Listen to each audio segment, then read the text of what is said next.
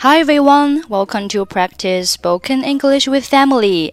欢迎收听和 Emily 一起练口语，我是 Emily。Okay, today's sentence is I'd like to pay for these.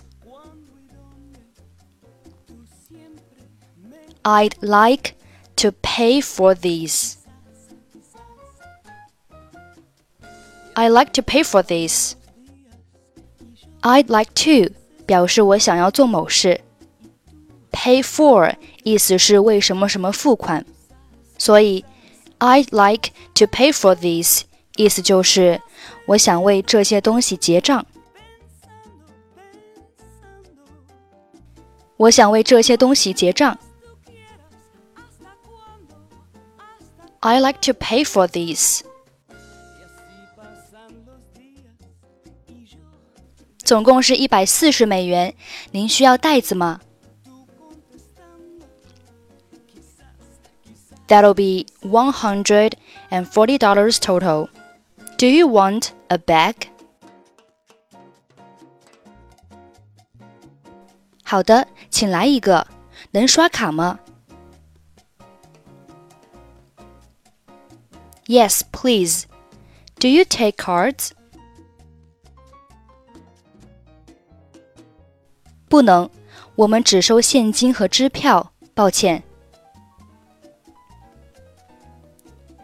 No, we only take cash or checks. Sorry.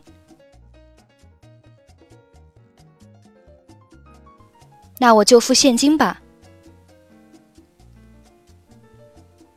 I'll pay with cash then. 好的。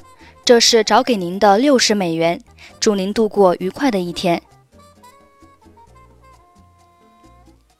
Okay, sixty dollars is your change. Have a nice day. 你也是。You too. I like to pay for these. That'll be $140 total. Do you want a bag? Yes, please. Do you take cards? No, we only take cash or checks. Sorry. I'll pay with cash then. Okay, $60 is your change.